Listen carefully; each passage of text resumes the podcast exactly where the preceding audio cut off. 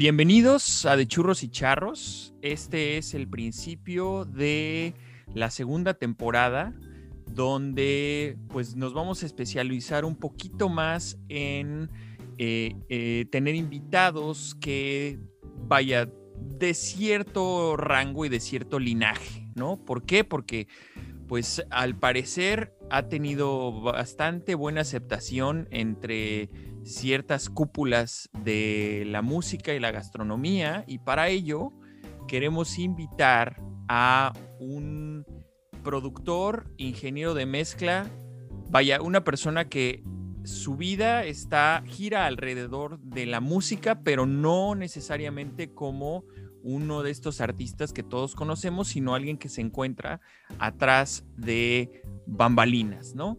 Eh, Rafa Sardina, ¿cómo, te, ¿cómo estás? ¿Cómo te trata la vida?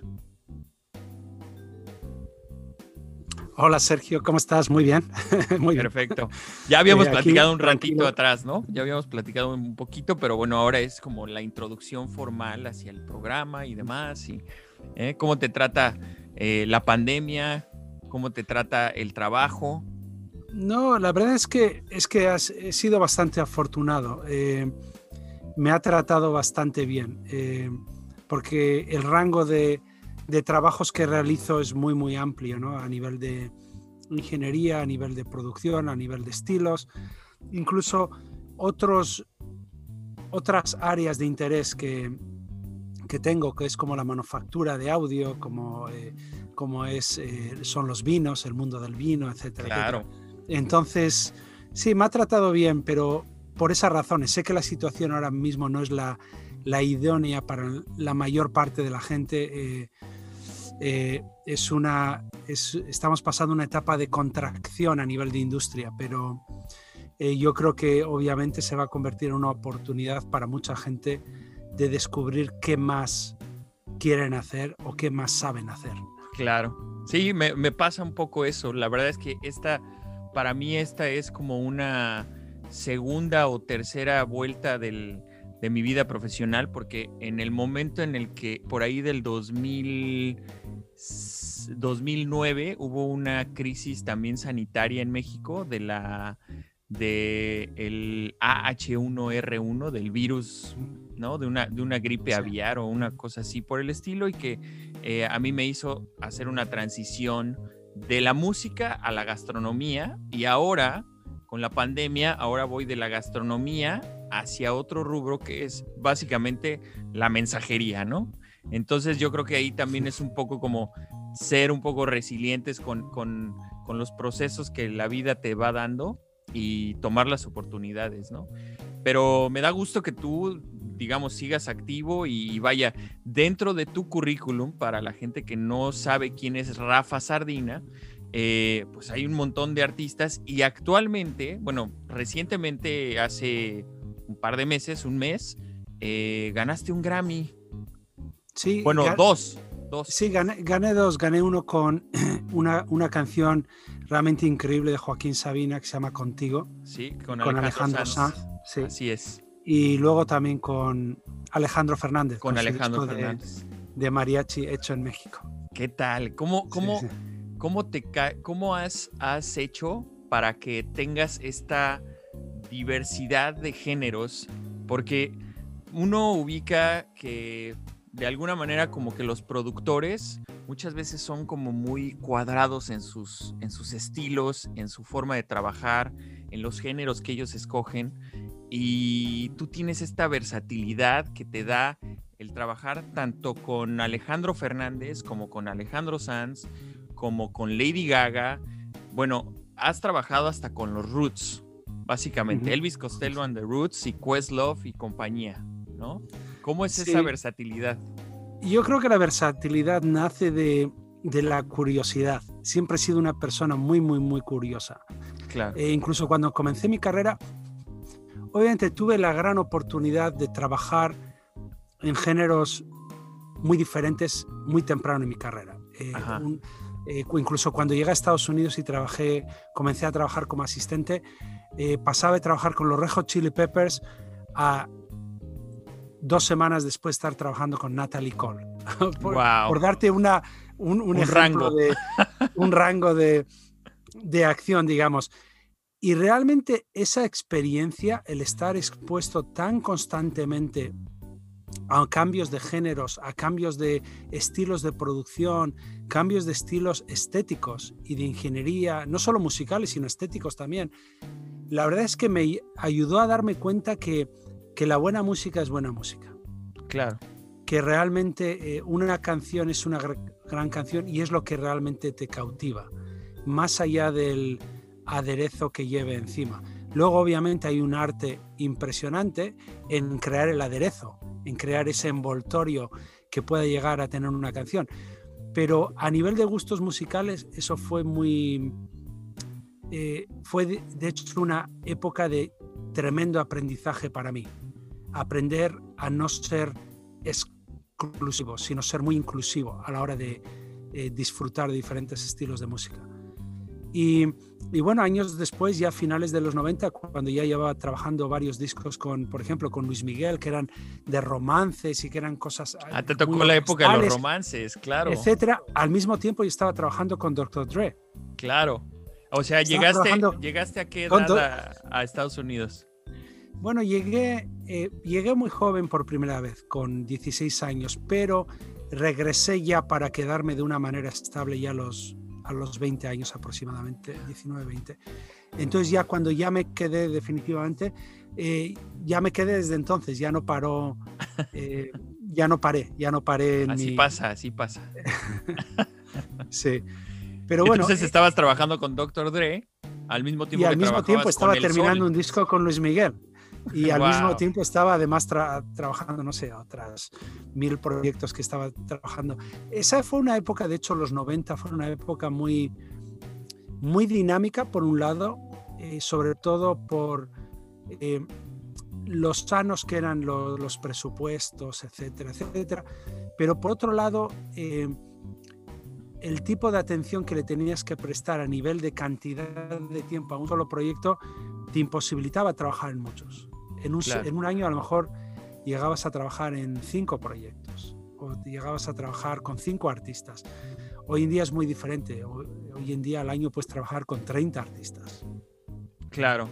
No la tecnología, la tecnología hace que simplifique un montón el trabajo, ¿no?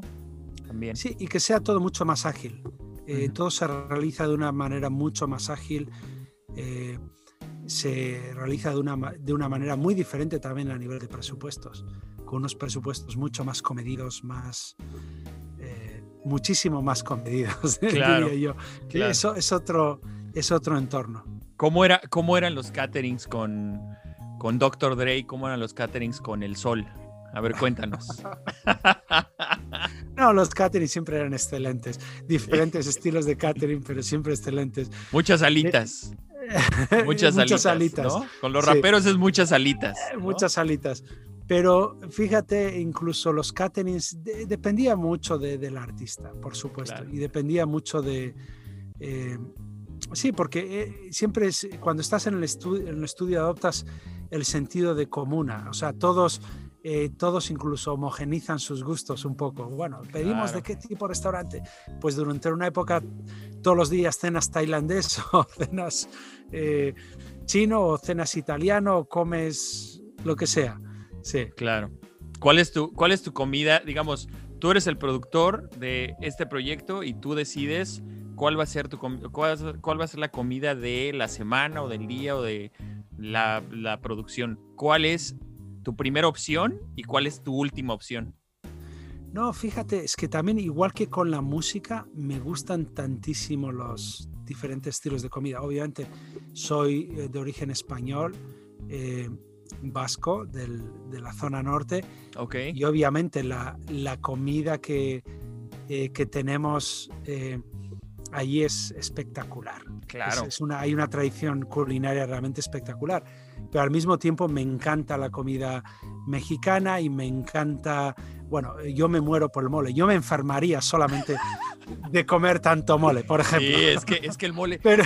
¿sabes qué? Pero es una, eh, hay una concepción en el, en el americano que el mole lo asimilan como una salsa de chocolate y en realidad es como una pues es medio, medio absurdo que piensen que es una salsa de chocolate cuando el chocolate es solamente un ingrediente de una mezcla de, ciento veintitantos ingredientes que es lo que lleva el mole, ¿no? De entre tantas especias y tantos sabores que existen, solamente uno. Y entonces la gente aquí en Estados Unidos tiene esta percepción de que el, el, mole es una cosa, es una salsa de chocolate y entonces como que les cuesta trabajo que una salsa pueda ser, una salsa que es de chocolate también pueda ser salada y, eh, sí, que tenga otros matices, ¿verdad? Sí, sí, sí, sí. Eh, absolutamente. solamente, eh, ¿cuántos, ¿cuántos tipos de moles has, has, probado?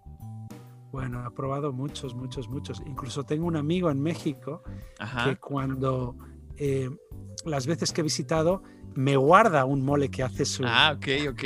Oye, esos son los mejores, claro. Claro, esos son los mejores. Y siempre me lo tiene ahí guardadito para.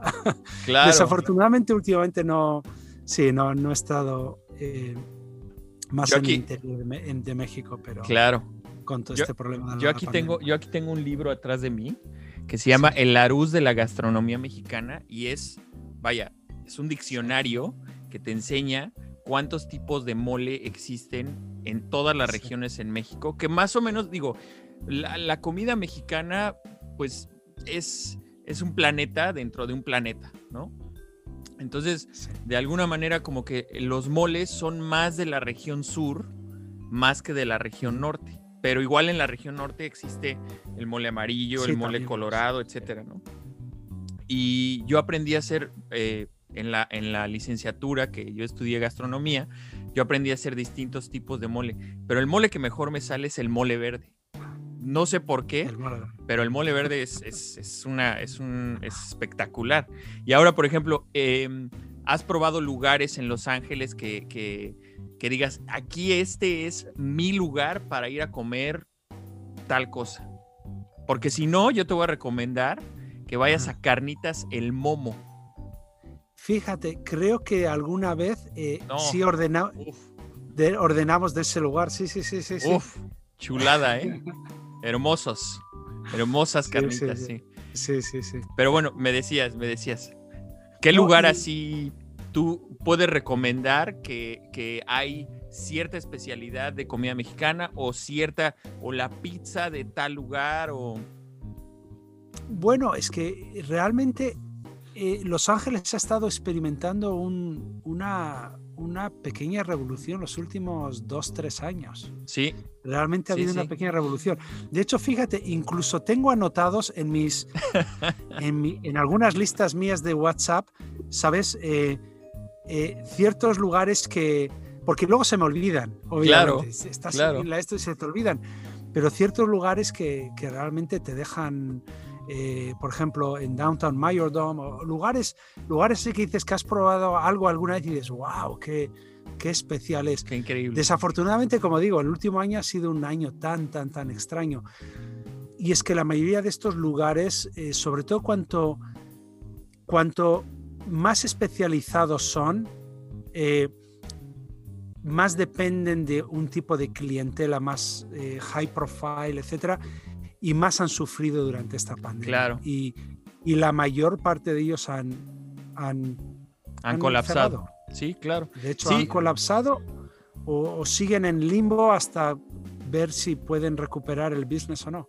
Claro, de hecho hay una, en uno de los episodios que tenemos en el podcast, platicamos con el chef de, el chef ejecutivo de la embajada británica en, en la Ciudad de México.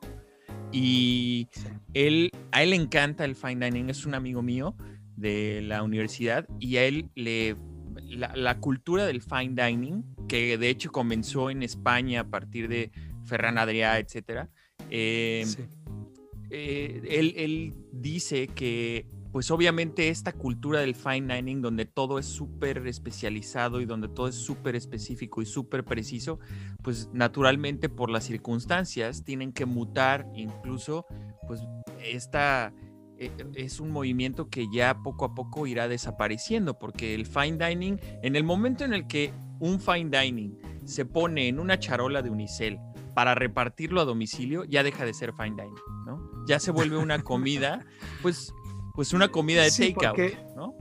Sí, porque también eh, gran parte de este fine dining depende, depende bastante de la experiencia, depende bastante de la precisión de cómo se sirve el plato, a qué temperatura exacta, eh, con qué tipo de consistencia a nivel de, Sí, a, nivel de cómo está cocinado. Las cosas pierden consistencia incluso en cuanto los pones en un tipo de superficie o en otra.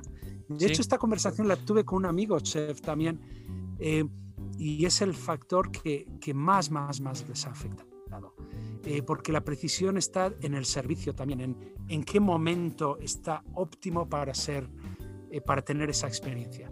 Y, claro, si lo tienes que em, empaquetar en un, en, un empaquetado de foam y, y, sabes que va a tardar en, llegar a su destino, ya es otra cosa. a ser probado otros 20 minutos, otra media hora, ya es absolutamente otra cosa. El, el fine dining es como el huevo revuelto, no viaja bien. ¿No? Exactamente. no, es eso. Lo has descrito. Es eso. Perfectamente. No viaja bien, no viaja bien. Pues ya es que ya el Uber Eats ya es otra cosa, ya es otro vehículo, ¿no? Necesitaría, necesitaría haber una infraestructura donde el mismo fine dining tenga sus propios vehículos de reparto a domicilio y pues obviamente no va a haber no va a haber un costeo para eso y, con un cocinero, un especialista que diera el retoque final antes de, exacto, antes momento que de lo sirva así, casi casi llegando, ¿no? Pero eso sí, con su cubrebocas, con máscara. Exacto. Claro, totalmente, totalmente. Y además, además digo, dentro de estas experiencias de fine dining, pues también existe otra, pues digamos como otra vertiente que es el vino y es los, los licores. Me imagino que tú estando en Los Ángeles, has ido a Napa Valley en alguna ocasión. Sí, sí, ¿Qué tal? Yo viví en Napa Valley, por eso te pregunto. Ah, sí, viviste en Napa Valley. Viví ah, seis meses en Napa Valley. Pero ahorita, ahorita nos adentramos a eso. Sí. ¿Qué te parece? hace tiempo que, que, no estoy, pero sí, pero bueno, conozco, conozco algo de, de, de, los vinos de Napa, etcétera, etcétera. Y incluso de la evolución de los vinos de Napa. Pero es que ya no es solo Napa, ya eh, se ha expandido a tantas regiones de Estados Unidos. Eh, obviamente comenzó con Oregón, etcétera, pero luego tantísimas otras, Paso Robles, eh, incluso Santa Bárbara, ya sí. las denominaciones de origen, digamos, ¿no? Ha habido una expansión a nivel de creatividad en el negocio, igual que hubo con la cocina, igual que hubo con la gastronomía. Y fíjate, uno de los viajes que tuve que cancelar por culpa de la pandemia y me dio muchísima rabia, pero era un, servicio especial que nos daban en el French Laundry. Oh, claro, de Thomas Keller. Napa. Sí, sí, de Thomas Keller. Porque yo, yo conozco muy bien el resto de sus operaciones también, incluso en Nueva York. El Per Se, ah, el, per se, que, que, de hecho ha cerrado el TK, que estaba allí en, ¿cómo se llama? En Hudson Yards. Eh, desafortunadamente tuvieron que cerrarlo. Pero yo conozco a su, a, sus general, los que general llaman general managers, sommeliers, etcétera, etcétera. Y de hecho, en mis reuniones, exactamente hace un año, contando desde ahora que fueron en noviembre del 2019, fue porque estamos intentando introducir unos vinos que yo promuevo, que son de un colega que tengo un partnership, estamos intentando introducirlos en su cadena de restaurantes. Ok, ok, ok, ok. Y de hecho, y de hecho eh, sí, lo, prácticamente teníamos ya cerrado el, y era algo, un ongoing eh, deal que sí, que estaba funcionando. Nuestros vinos son muy gastronómicos, sobre todo los tienen los restaurantes eh, que realmente se concentran en la buena cocina y, y, y nada, esa fue la razón y, y organizamos este, esta cena muy, muy especial en French Laundry que al final acabó no ocurriendo. Claro. la pandemia, desafortunadamente. Pero, pero sí, fíjate, ha habido una revolución también a nivel, a nivel de los diferentes estilos de vino que se producen ahora mismo en Napa, en Sonoma y en el resto de Estados Unidos. Ha habido una auténtica revolución. Por un, por un rato se, se se iba hacia los tipos blends, tipo Bordeaux, etcétera, etcétera, Burdeos, etcétera, etcétera. Y luego de repente se fue a los monovarietales, que es en donde ha sido muy, muy grande California, ¿no? Con los monovarietales solo de Cabernet o de Oregón de Pinot, Pinot Noir, etcétera. Pero de repente, ahora mismo se ha abierto una puerta de la creatividad absoluta, no importa lo que sea. Ya no hay esa concepción de que, oh, eh, me vendo o me promuevo como un monovarietal o me promuevo como un single vineyard o me promuevo como un... Yo creo que al, eh, al público en general le está empezando a dar un poquito igual en cierto sentido. Busca, sobre todo, eh, identidad. Busca ante todo identidad. Identidad en ese vino. Ese vino tiene algo que lo hace único de alguna manera y luego obviamente los vinos son para el gusto del consumidor. Eh, igual que la gastronomía, pero exactamente igual son a gusto del consumidor. Eh, todo el mundo tiene diferentes preferencias.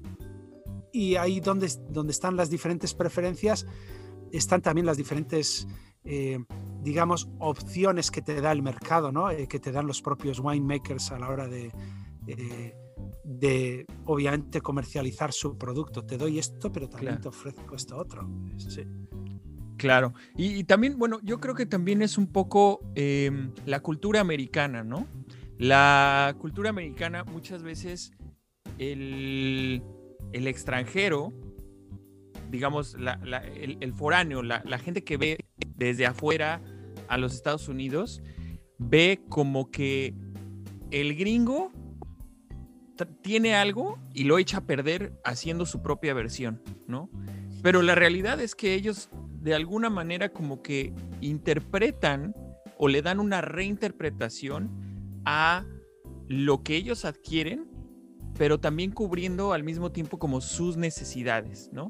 la comida americana es una fusión de muchas cosas, La, en México hay siempre esta discrepancia con, los americanos y, siempre le echan la culpa de que por qué existe Taco Bell, ¿no?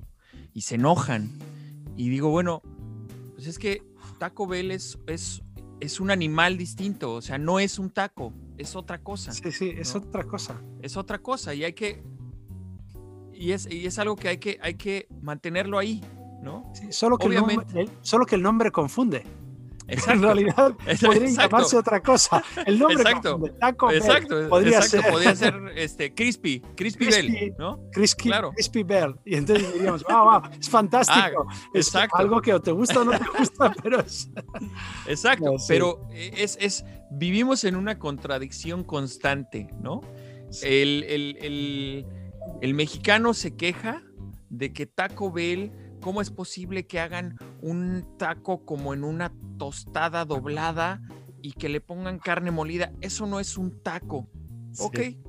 Yo tampoco creo que sea un sushi el que le pongan mayonesa de chipotle, ¿no? Como lo hacen en México. Sí, sí, sí. Eh, son, son cosas distintas. Un japonés, ¿cómo reaccionaría una persona de Japón, un turista de Japón, con el sushi que se presenta en un restaurante mexicano, donde, te tiene, donde te tienen que presentar chiles toreados porque si no, no te lo comes. Sí, o como, fíjate, uno de los mejores sushis que, que probé yo jamás, que he probado jamás, eh, lo probé en, en, Barcelona. Y era de hecho un chef brasileño que revolucionó su manera de, de entender el, el sushi. Y otro que he probado muy, muy recientemente, en mi última visita a a La Rioja, la zona de, vinos de, España, zona Rioja, eh, eh, un restaurante que se llama Kai, eh, sushi restaurant, pero de un chef que de hecho vivió durante un montón de años en Tokio y se, y, y se formó como sushi chef en Tokio, en algunos lugares de alta reputación, etcétera, y todo lo que hace en La Rioja lo hace de la, de la manera más tradicional que te puedas imaginar, hasta el punto que incluso el carbón que utiliza para cocinarte el, ciertos platos delante tuyo, porque el teppanyaki, tiene 10 comensales. Es, es, un, es un restaurante de alta cocina, solamente de estrellas Michelin. En, en la barra, 10 comensales en la barra, y, es un, set menu en el cual él te, él te, él te da de comer, sin más. Te presenta, ¿no? Te presenta, como, te dice, esto es. Su menú del día. Y fíjate que es muy curioso porque absolutamente todo, hasta el carbón, al carbón que está ya preparado y está ya aderezado, lo importa de, de Japón. Todo, todo viene de Wow, qué increíble. Incluso las, absolutamente todo. El wasabi, todo lo te lo raya mismo. Es, es todo, eh, es toda una experiencia. Súper artesanal. Pero claro, diferente obviamente a la experiencia que tendrías con esos mismos ingredientes en el mismo Tokio. Porque quieras que no, eh, a pesar de que ciertas partes las pueda importar, otras no, y otras son producto, por ejemplo, producto, producto español. Y, por ejemplo, eh, no sé, eh, por ejemplo, las, las, gambas, los que se le vienen del sur, vienen de, de Cádiz, esto viene de, de, otra región, esto viene entonces, claro, se convierte en otra experiencia, en otra versión de la experiencia. Claro. Que es igualmente válida. Es, es, sí. sí, sí, sí, es igual de respetable. Y lo mismo pasa en Napa, ¿no? O sea, esta fusión de uvas, esta, esta fusión de, de, de beats, que, que, ya no, que ya no es solamente el, el, el cabernet, eh, digamos, exclusivamente con uva de cabernet o el merlot exclusivamente, ya es una fusión, ya de repente, eh, a mí me tocó en Napa, de repente trabajar en unos viñedos, bueno, en un, en un resort que tenía sus propios viñedos y que creaban su propio vino, pero era solamente exclusivo del hotel, ¿no? Sí. Y era como, bueno, ¿qué, de diferente hay? Pues no lo encontrabas en ningún lado. Incluso, por ejemplo, a mí me tocó eh, llegar a probar el vino de Francis Ford Coppola. ¿no? El de los Coppola Vineyards. Pues a mí me pareció un vino que de alguna manera tenía como cierto, eh, una, cierta tesitura hacia los vinos franceses, pero pues obviamente yo no soy sommelier, ¿no? O sea, eh, digamos que por la carrera conocí un poco, eh, supe diferenciar por, por momentos el, una uva de otro, o, ¿no? Pero digamos, no es mi especialidad, no es algo que yo domine. Y había gente que era como el día y la noche, o sea, había gente que vanagloriaba el, el, el, vino de Francis Ford Coppola y había gente que decía, ah, eso es como cualquier vino de Tetra Pak. Ok, bueno, pues está bien. Digo, estos, estos ejercicios que muchas veces hacen en YouTube de, de poner a sommeliers a probar distintos distintos vinos y que en realidad es una mezcla de todos, también es muy interesante porque no existe. ¿no? Exacto. Exacto. esos no existe... que son peligrosísimos. Son peligrosísimos. son... muy peligrosos porque ahí, ahí desenmascaran la cultura del vino, ¿no? Sí, sí, absolutamente. Fíjate que ahora mismo estoy produciendo un documental sobre el vino. No me digas. Y de ahí vino mi último viaje a La Rioja, más allá de mi, mi pequeño negocio, lo que estoy llevando ahí. Em, pero fíjate, eh, empiezas a descubrir eh, las realidades de cada, de cada nivel del mercado o de cada nivel de, em, digamos, de, la excelencia dentro del mundo del vino. ¿no? Por ejemplo, entrevistamos a, a gente tan notable como Remire de Ganuza, que ganó 100 puntos en varias ocasiones en los últimos años con sus vinos, con su, con su gran reserva, etc. Y luego ves a los nuevos, eh, a los nuevos winemakers, ¿no? A la, generación joven, como lo es mi socio Oxer, o como es Diego Magaña, como es Eduardo Eguren, que viene de, la gran, de las grandes dinastías del vino, de las bodegas Eguren, etc.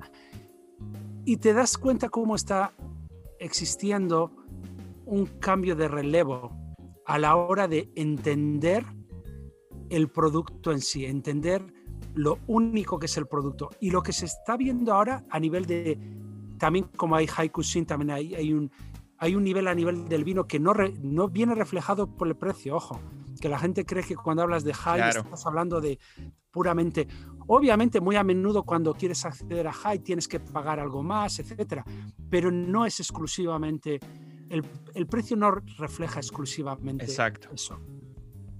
El precio no, refleja la calidad, ¿no? La calidad, no, en absoluto. Eh, la calidad viene reflejada por el empeño personal del winemaker, de la persona exclusivamente que está llevando a cabo ese vino, de sus viñedos, de su proceso en los viñedos, en la viña y luego de su proceso en la bodega. Son dos cosas diferentes, separadas, que no tienen que ver, pero que muy a menudo con esta nueva generación de winemakers tienen mucho que ver. Sí, convergen, ¿no? Sí, convergen y ellos hacen sus vinos sabiendo qué está ocurriendo en la viña. Y se aventuran a hacer este tipo de mezclas o blends, etcétera, sabiendo lo que está ocurriendo en la viña. Si no supieran qué está ocurriendo en la viña, no podrían aventurarse a intentar crear eso específicamente. Es una consecuencia de, lo primero. Entonces, claro, esa simbiosis entre ambos lados del negocio existe, existe siempre, pero esta nueva generación está volviendo mucho al concepto, incluso que siempre ha ocurrido en Borgoña, en Burgundy, el concepto de, los, de las bodegas y viñedos con personalidad, con producciones muy muy pequeñas, es lo que es, no se puede expandir la producción, el número de botellas, y se crea una versión única año tras año con, con un estilo, eso sí, con un estilo muy marcado y muy personal, pero año tras año es una versión muy personal de lo que está ocurriendo con esas viñas y lo que está ocurriendo en la cabeza del winemaker. Claro, de los productores. En su cabeza. Sería el equivalente a decir, ok, con los mismos productos tienes dos chefs diferentes y cada chef va a crear una versión muy diferente, con los mismos productos exactamente, con un sabor incluso muy diferente por el uso de ciertos aderezos, el uso de ciertos procesos, es exactamente lo mismo. Yo los comparo, tiene una similitud enorme enorme. Por eso, obviamente, el vino, los entendedores del vino, los entendedores de la cocina son muy, muy afines. Sí, sí van de la mano, van de la mano. Van de la mano. Totalmente. Sí, de hecho, de hecho, eh, vaya, es una, una regla muy tradicional, es que al mismo tiempo que eh, la persona, el comensal, está escogiendo qué va a cenar o qué, o qué va eh, a mm, consumir en el restaurante, haya alguien que le esté asesorando y que le esté diciendo más o menos qué maridaje puede llevar con lo que está pidiendo, ¿no? Es, es, una cosa que va ahí de la mano, ¿no? Sí, para, para potenciar la experiencia aún más. Claro, para claro. realmente potenciar la experiencia y sí, que, y que descubras incluso una tercera experiencia dentro de todo. Está el de la claro. comida, el del vino y luego está una tercera. Es como un halo que, que cubre todo, ¿no? Es un halo que, sí, que envuelve todo. Sí, y ahora, ahora, por ejemplo, uno pensaría que al mismo tiempo que los restaurantes han, pues, de alguna manera sucumbido con la pandemia, los vinos también, pero los vinos han funcionado de otro modo, como un catalizador de, pues no sé, yo creo que para olvidar un poco la mala experiencia que les provoca, ¿no? Yo creo que hay dos factores. Número uno es que el vino no sufre no sufre de las... Eh, obviamente, por un lado está el maridaje, ¿no? Y puedes perder parte de esa experiencia en, una gran experiencia culinaria, etcétera. Pero por otro lado, el vino sobrevive por sí mismo en muchas ocasiones. A pesar de que hay muchos vinos que son puramente gastronómicos y, están pensados para disfrutarlos con ciertas comidas. Pero más allá de ese rango de vinos, el vino en general eh, es disfrutable por sí mismo, sin más, con, con poco, con, muy, con muy poca preparación, digamos, ¿no? Por, puedes ponerlo con un poquito de queso, con un esto, con lo otro, y, y, lo disfrutas igualmente, lo disfrutas plenamente. Desafortunadamente con, con la gastronomía eh, lo que hablaba, un poco lo que hablábamos al comienzo de nuestra conversación, es, es un tema muy, muy complicado. Sí, claro. Yo em, en algún momento, yo soy muy fan de la película de Ratatouille, ¿no? Y hablando de Thomas Keller, Thomas Keller fue asesor culinario de, de la película, ¿no? Eh, en algún momento supe de estos gossips, de estos chismes que, que hay este, en las preproducciones o en las producciones, supe que Thomas Keller había propuesto como meter un poco más el tema del vino en la, digamos, en el guion de la película como parte esencial, ¿no? Porque decía, pues es que la cocina francesa va de la mano, ¿no? o sea, el, digamos, el francés, ¿no? pues es, es, es, algo natural que pidan, ¿no? No lo dejaron en Pixar porque pues decían, pues es que es una película de niños, o sea, el, el, había temas el vino, comerciales, sí. Exacto, el vino, el vino no va de la mano, no, no va como muy eh, en conjunto con las pues, con las perspectivas de Disney en ese momento, ¿no? Bueno, y en todos los momentos. Sí, sí. Entonces, Iban a emborrachar a todas las ratas ahí. Sí, exacto, exacto. Pues no, no, es algo que, los niños no pueden. O sea, sí pueden ver muchas ratas, mucha suciedad, pero no una rata borracha. Exacto. Había el peligro de la rata borracha. exacto, exacto. El peligro de la rata borracha. Entonces, entonces, pues no, no era, no era algo, no era un tema, pero hubiera sido muy interesante poder ver esas esas, eh, eh, o sea, digamos, esas situaciones en un guion así, ¿no? Sí. Eh, ¿Qué películas te gustan, por ejemplo, que hablen del vino? Que hablen del vino. Yo conozco una, que es la de Sideways. Ah, sí, la de Sideways, sí, sí. Es sí. muy buena. ¿no? Que, y, que sí, se convirtió para Napa, de hecho, en, en y le llaman el infamous Merlot moment, ¿no? Porque, porque, porque hizo que el Merlot se desprestigiara como, como uva, ¿no? Era como, eh, de repente lo mostraban como que el Merlot era el, el niño pobre de todas las uvas, que era una, vamos, que era una mierda. El Merlot era una mierda, lo cual no es nada cierto. Muchos de los grandes burdeos, burdos, incluso en ciertas zonas de Burdeos, eh, están con una gran base de Merlot. Claro. Vinos excepcionales. El Merlot para nada es un, una, una uva B, B rating, ¿no? Pero sí, pero sí lo, lo, lo, puso en, ese, en esa esfera. De hecho, el otro día, o sea, no, no el otro día, hace unos meses ya, pero hay una sobre, sobre Burgundy, sobre Borgoña, que trata de hecho sobre, no me acuerdo el nombre de la película, pero trata sobre estos pequeños productores. Sobre, de hecho, se titula de alguna manera Un año en la vida de Burdeos o, algo, o en la vida de Borgoña, o algo así. Okay. en Burgundy, o algo así se llama en inglés. No sé cómo lo habrán llamado en español.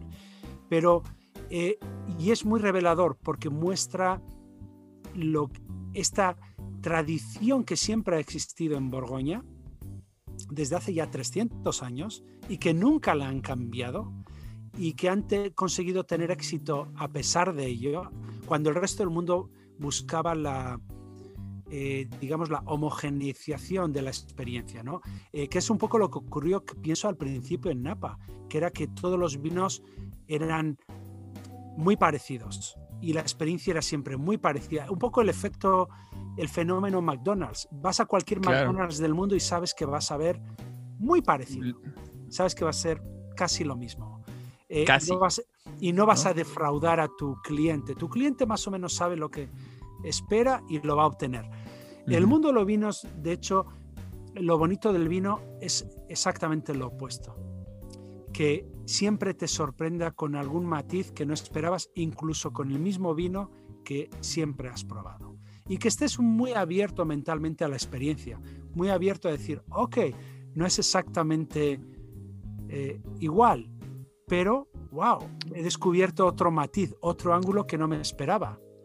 Pero como Sí, que tiene otra acidez, somos- otros sabores, otras Exactamente. texturas, ¿no? ot- exactamente otra estructura y dices, wow, eh, otra nariz a la hora de, de olerlo por primera vez, etcétera. Pero eso es lo bonito. ¿Quién quiere estar experimentando siempre exactamente lo mismo? Y le diré incluso con la gastronomía, si te quieres comer un mole que te apasiona, pero te gusta que de vez en cuando haya una variación que digas, wow, no quedó exactamente igual, pero wow. Eh, incluso aunque te guste menos, yo pienso que es bueno, porque la siguiente vez que lo vayas a probar como realmente te gusta, quede en el punto como te gusta, lo vas a disfrutar por tres. Va- Claro. Vas a disfrutar Sí, ya tienes un más. parámetro muy, muy bien medido, ¿no? De lo que, de lo que te gusta, pero sobre todo lo que no te. Te acuerdas más de lo que no te gusta que de lo que te gusta Sí. en realidad, ¿no? Y eso pasa, normalmente pasa en las comidas, en las bebidas, ¿no? Sí. O sea, tú no te acuerdas del último whisky que te supo a gloria, pero te acuerdas del peor que te, que te tomaste hace 10 años, ¿no? Bueno, pero Sí, es, es, es, que el cerebro tiene una memoria impresionante para Sí, estas cosas. sí, sí, sí. Sí, totalmente. Oye, y a ver, cuéntanos cómo fue ahora, últimamente, digo, en, en- en- en- digo, en años más recientes, cómo ha sido tu andar eh, desde el momento en el que, vaya, desde el momento, digamos, de cinco años para acá, ¿cómo fue tu transición hacia llegar a, este punto de producir, de llegar a ser productor y empezar a producir a, artistas, vaya, como Alejandro Sanz o como Alejandro Fernández? ¿Cómo pasaste de, producir eh, artistas anglos, por así llamarle, o sea, de Lady Gaga, a artistas que tuvieran como una, un poco como una mm, raíz más latinoamericana. Te pregunto esto por lo siguiente. Ahora eh, salió hace, pues, esta semana, salió el documental del rock en Latinoamérica de Netflix, ¿no? Y digo, más allá, obviamente creó mucha controversia y hay quienes les gusta más, hay quienes les gusta menos y quienes hubieran metido a eh, una banda o a otra o tal, ¿no? Yo lo veo esto como más, más como un homenaje a Gustavo Santaolalla que como una especie, como una historia del rock en Latinoamérica, porque vaya, Gustavo Santaolalla es una parte, es una piedra angular de, la historia del rock, ¿no? En, Latinoamérica. Y él, uno de sus, vaya, características eh, más importantes es que el sello que él le pone tiene que ver con sonidos de Latinoamérica. Para ti no ha sido como difícil esta transición de tener como eh, trabajar con artistas eh, anglosajones y pasar a esta transición artistas latinoamericanos o siempre ha sido como un mix de, muchas cosas? Eh, para mí siempre ha sido un mix de muchas cosas. Fíjate, te voy a contar algo a, modo de anécdota.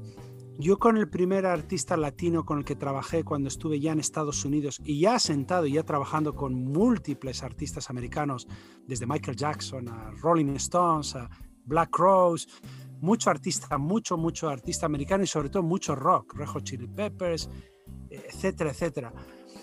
Eh, lo que ocurrió fue que el primer artista latino con el que yo trabajé jamás fue Luis Miguel. Y, ahí conecté con él y era un universo completamente diferente. O sea, yo venía de, eh, de, producciones de con, eh, ciertos productores del estilo de Glyn Jones o, o Don Was o Rick Rubin o etcétera, etcétera. Y de repente, eh, o también cosas muy, muy pop, digamos, de David Foster, de Celine Dion, cuando todavía nadie la conocía. Claro, que, que, David Foster es como el, el padrino, ¿no? De Celine Dion. Sí, y de otros muchos artistas y de, otros esa índole, de esa índole. Entonces, para mí eh, fue el primer encontronazo, digamos, con, eh, con ese tipo de sonido, sonoridad, sonido, eh, eh, etc.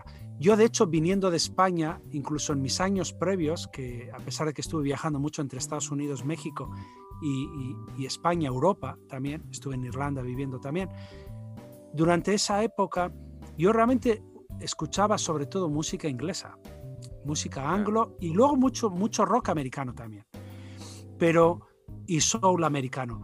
Pero cuando llegué a y me puse a trabajar, básicamente empecé a trabajar casi exclusivamente en, en, en, ese aglomerado de artistas, pero muy, muy, muy americanos.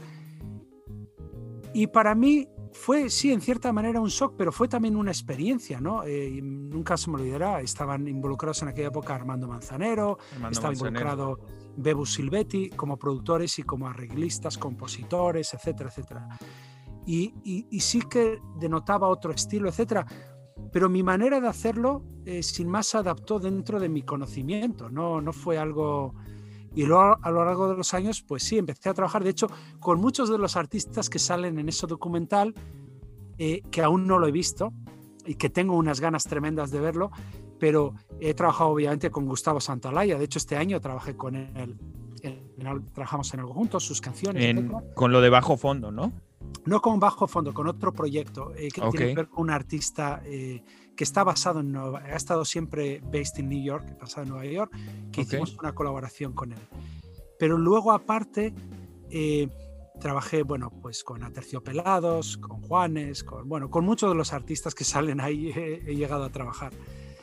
Pero nunca lo he encontrado como un, como, como un ajuste para mí, porque de por sí por lo ecléctico que, he sido con mi carrera incluso entre estilos dentro del mundo anglo, para mí era un ajuste. Entonces, para mí, pasar en lo latino, de hecho, considero que lo latino es un universo que abarca absolutamente todo. Como que lo latino es lo latino más todo lo demás que existe en el mundo. Porque en el mercado latino, todo, alguien en el mercado latino está intentando hacer RB, está intentando hacer hip hop, está intentando hacer soul, no intentando, lo está haciendo. Lo está, haciendo, lo que te imagines, hard rock, o está haciendo lo que, lo que se te pase por la cabeza. Entonces, para mí, cuando la gente me pregunta, wow, ¿qué es lo que más disfrutas del mercado latino? A veces pienso que la posibilidad de hacer realmente o involucrarte en lo que te dé la gana. Claro. Porque realmente hay mercado para todo. Eh, mientras que en el mercado anglo, y sobre todo porque en el mundo de la producción y la ingeniería y el mixing, etcétera, la gente es muy especializada. Yo nunca lo he sido, soy una excepción, pero sí que es un mercado especializado. El que hace hip hop solo hace hip hop y toda su vida solo ha hecho hip hop. El que hace soul o hace blues solo ha hecho blues toda su vida. El que hace jazz solo ha hecho jazz. Y yo siempre pensé, ¿por qué? El que hace clásico solo hace clásico toda su vida. Yo el año pasado, no, el anterior, me gané el, el Grammy de Ingeniería por un disco clásico. Ah, por la uno piensa, eh, Filarmónica de Bogotá, ¿no?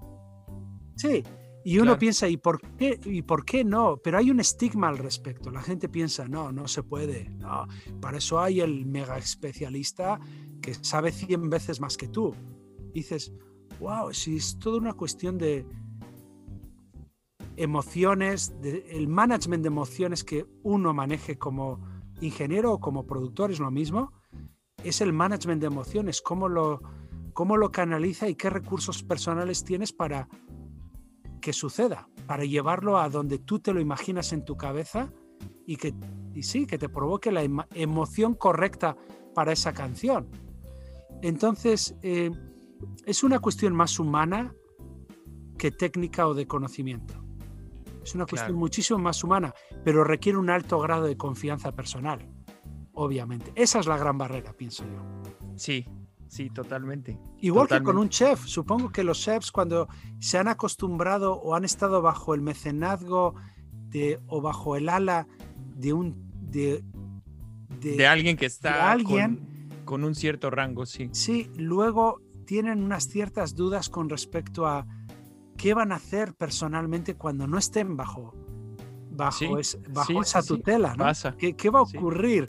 ¿Cómo? Y algunos, de hecho, triunfan de una manera excepcional y otros sucumben también, también ocurre. Estrepitosamente, claro. Sí, sí. Claro. Sí, pues es que es, es, también es un poco parte del aprendizaje, es saber cómo vas a tomar las decisiones correctas en el futuro, ¿no? Por tu cuenta.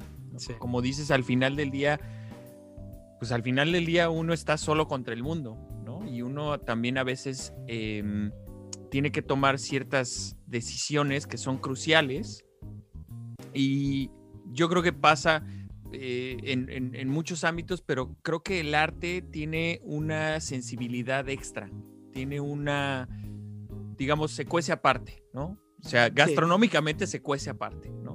Entonces, sí, sí digo, sí, tienes mucha razón en lo que dices. Eh, originalmente, un chef, pues que empieza trabajando muchas veces esta historia de lavaplatos que, se, que termina siendo eh, chef es una historia repetida mil veces, ¿no? ¿Por qué? Porque pues, es una historia de éxito que va desde abajo, ¿no?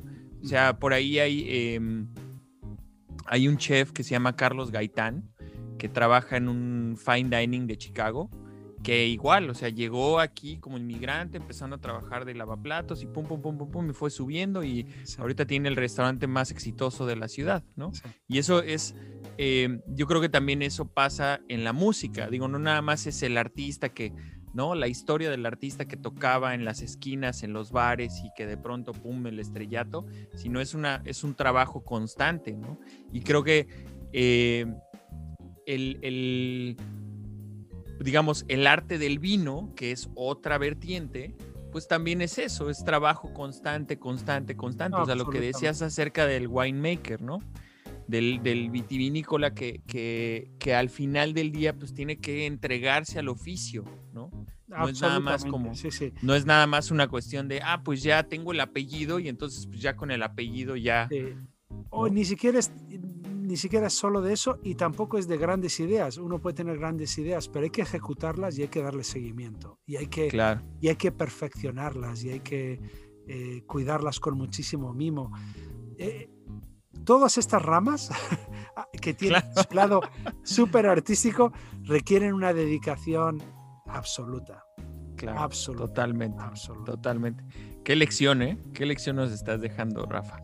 Bueno, con esto eh, nos despedimos. Rafa, te agradecemos muchísimo, muchísimo lo que el tiempo que nos diste.